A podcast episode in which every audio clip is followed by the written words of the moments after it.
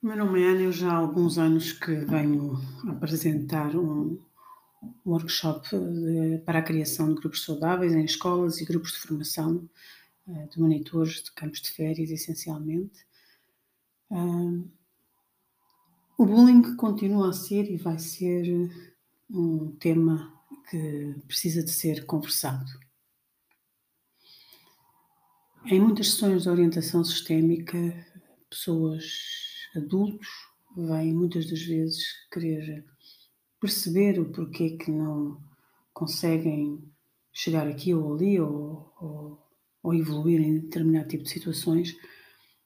E não é raro, uh, e não é raro durante estas sessões acordar o trauma, uh, acordar o trauma do, de um processo que aconteceu na infância ou na adolescência relacionado ao bullying ou abuso relacional.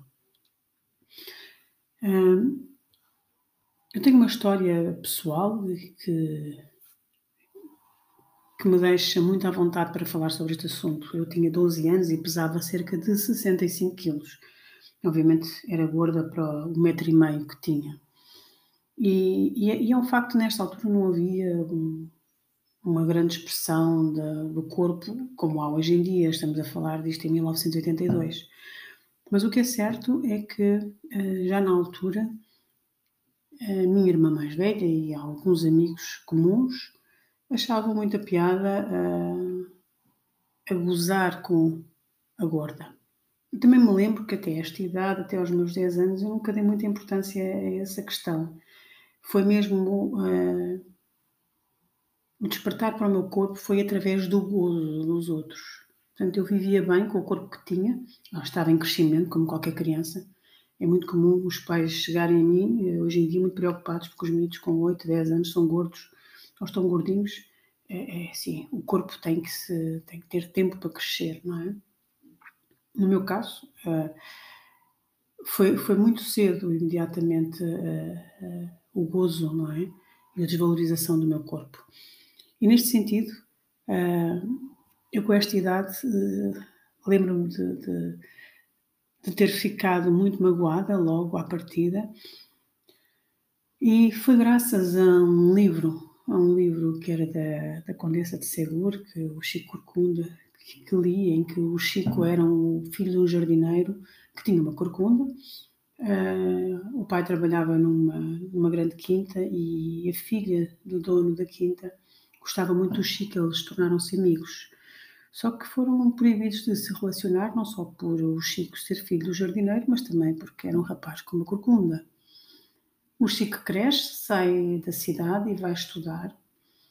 Uh, estuda medicina, forma-se, consegue curar a sua corcunda e, obviamente, tem agora um estatuto adequado à, ao estatuto dos pais da Maria e volta para uh, casar com a Maria. Casa com a Maria, obviamente, e isto seria uma história com um final feliz se o Chico não tivesse que ter mudado a sua condição para poder ter acesso ao amor da sua vida.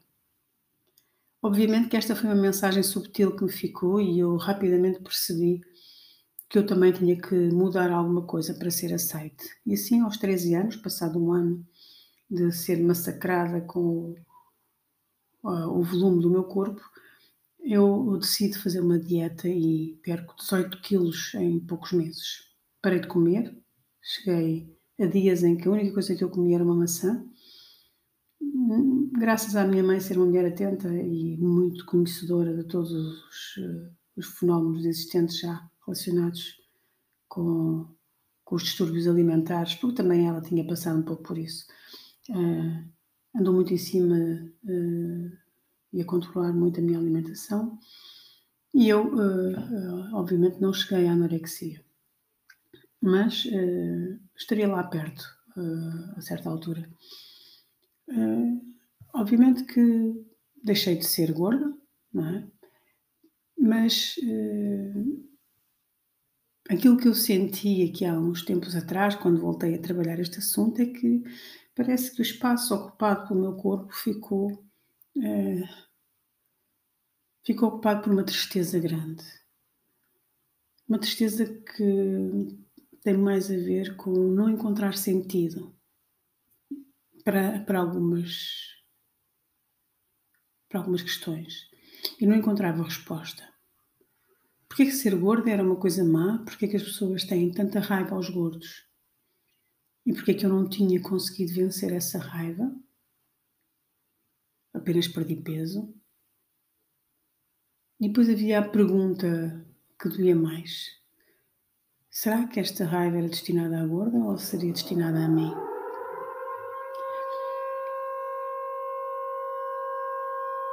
Estas questões, algumas sem resposta, deixaram-me uma dúvida durante muitos anos. E confesso que escrever estas linhas ou falar sobre isto ainda é, de alguma forma, comovente. É mais ou menos como uma sirene que se ouve ao fundo, é um grito, é um grito que fica uh, aqui a ressoar, umas vezes mais alto, outras vezes mais baixo. Mas é um grito que, que se mantém. E que depois, numa fase como esta, em que tudo desperta uh, para estas conversas, volta aqui. Uh, obviamente que de 1983 até 1990, 2000, o mundo caminhou uh, para um processo cada vez mais físico. Ou seja, tudo isto foi reforçado, tudo, toda esta minha dúvida foi reforçada. Ou seja, começa a haver uma, uma estigmatização do corpo que já não tem só a ver com ser gordo, é ter o, mamas grandes ou mamas pequenas, ter o nariz assim alçado, ter o peito para baixo ou para cima, um, ser baixo, não é? ser, uh, ter o nariz torto, tudo é alvo da alteração. E nós? Hoje em dia estamos numa fase em que podemos mudar quase tudo do nosso corpo para viver, como eu costumo dizer, hipocritamente felizes. As nossas pessoas, aquelas pessoas que nós alteramos, continuam lá aos gritos normalmente. O percurso profissional que eu fiz, entretanto, no meio do espetáculo também me deu a conhecer outras formas de bullying. E, e eu aí tornei-me uh, tornei uma pessoa perentória e assertiva. De nunca aceitar que artistas com os seus egos inflamados me tratassem mal, uh, não permitir nunca uh, que, que a sua valorização excessiva mexesse na minha autoestima. Depois comecei a trabalhar com humor e e tive sempre muito cuidado para que o humor eh, que eu produzia e ajudava a, até algumas vezes a criar não fosse um humor uh, que atingisse as pessoas, que fosse um humor construtivo, com responsabilidade social. Eu lembro-me que uma vez assisti a um espetáculo de Bruno Nogueira e fiquei chocadíssima, porque julgo que foi em Torres Vedras, ele tinha um, uma parte do texto que falava das gordas, das gordas em leggings. Ele teve cinco minutos, praticamente cinco minutos, a cascar nas gordas em leggings. E as gordas que o enojavam. E aquilo na altura chocou-me tremendamente, porque na plateia, em frente a ele, e ele tinha visibilidade para isso, existiam tantas senhoras gordas de leggings que eu só pensava como é que ele não está a ver o que é que está a fazer.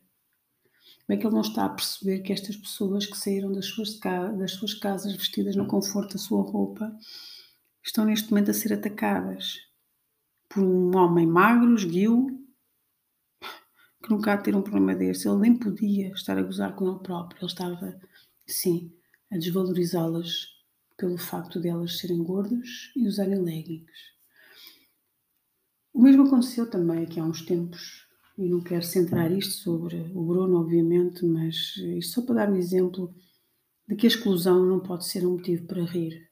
Ainda no último confinamento, aliás, o primeiro confinamento de todos, em março de 2020, também uma rúbrica uh, do mesmo humorista teve, teve como fundamento a exclusão, não é? Excluir, é mandar embora, é, é dizer as neiras e mandar os outros embora, excluí-los daqui, não te quero ouvir, vai-te embora. Ainda que isto possa ser combinado, o que é certo é que eu estou a, a, eu estou a certificar que este tipo de comportamento faz rir. Não é? Portanto, eu estou a mostrar a todos aqueles que o possam ver que não há mal nenhum nisso, faz rir, não é? Uh, e, e, rir não pode ser uh, feito através da exclusão. Porque é isso que estamos a educar a sociedade, é para isso que estamos a educar. E nós somos educadores. Nós temos que ser pedagógicos. Obviamente que depois, noutros meios uh, empresariais, também existe o bullying uh, aos gordos, aos feios, uh, aos incompetentes. Existe. Existe sempre. E eu lembro-me de uma, de uma cliente que me trouxe aqui uma situação um desgosto enorme, porque sempre foi secretária da direção. Alguns membros da direção mudaram e ela deixou de ser secretária da direção. Na altura não percebeu porquê, mas depois veio a saber que o novo diretor tinha dito que não queria uma gorda uh, na sua recepção porque lhe fazia confusão porque ele não gostava de gordas. Por outro lado, outra cliente, diretora de uma grande empresa também, uma mulher uh, com um grande poder e uma grande inteligência, dizia-me e confessava que sempre que tomava uma medida impopular na empresa, já sabia que o burburinho que existia à volta de todos os funcionários é que a madame gorda XXXXL uh, era tratada uh, abaixo de, de, qualquer consideração. E, eu, e ela perguntava, mana, e se eu não fosse gordo, o que é que eles me chamariam? Não é? Acontece também depois nas redes sociais. Eu tenho, tenho visto e é, é fácil perceber que algumas pessoas só apenas colocam fotografias da sua cara e dos seus ombros, não mais para baixo. Isto normalmente revela que a pessoa não quer mostrar o seu corpo. E, e, e eu conheci uma, uma excelente, uma excelente, uh, não sei se me chama ativista, mas uma mulher com um potencial enorme de poder fazer a diferença no mundo e que apenas uh, se fotografava desta forma ela dizia, mano, eu não posso mostrar o meu corpo porque eu vou perder seguidores. Dentro da rede social, dos social media, ela conseguiu arranjar uma forma de, fazer aquilo que eu fiz aos 13 anos e que o Chico Corcunda fez, que é de alguma forma alterar-se, alterar a forma como se apresenta para poder ser aceito. A pergunta e a questão da Filipa, uh, nesta nova geração que se diz estão sem preconceitos um, para os gays, para, para, para a cor, para tudo e mais alguma coisa, mas que continuam e que reforçam esta postagem de fotografias altamente sedutoras, com corpos belos, há uma preocupação incrível com o corpo, não é? Leva-me a, à questão que dá origem a este texto, não é? Estas novas gerações até se podem focar eh, e, devem, não é? Para que não haja discriminação numa série de situações, eh, quer de nacionalidade, quer de etnias, quer do que for, e está tudo muito certo mas o que é certo é que o gordo continua a ser algo que as pessoas fogem socialmente. E mesmo quando nós encontramos motivos para não sermos gordos, eu encontrei cedo, muito cedo, quando emagreci, ok, eu quero ser saudável, eu vou, vou me tornar vegetariana, eu quero ter um corpo saudável, sem dor, sem doenças. Este foi o meu foco, não é? Quando surgem estas questões do bullying, não é? Parece que é a minha gorda interna, não é? A minha Ana interna gorda continua à espera de saber porque é que socialmente existe uma enorme raiva aos gordos.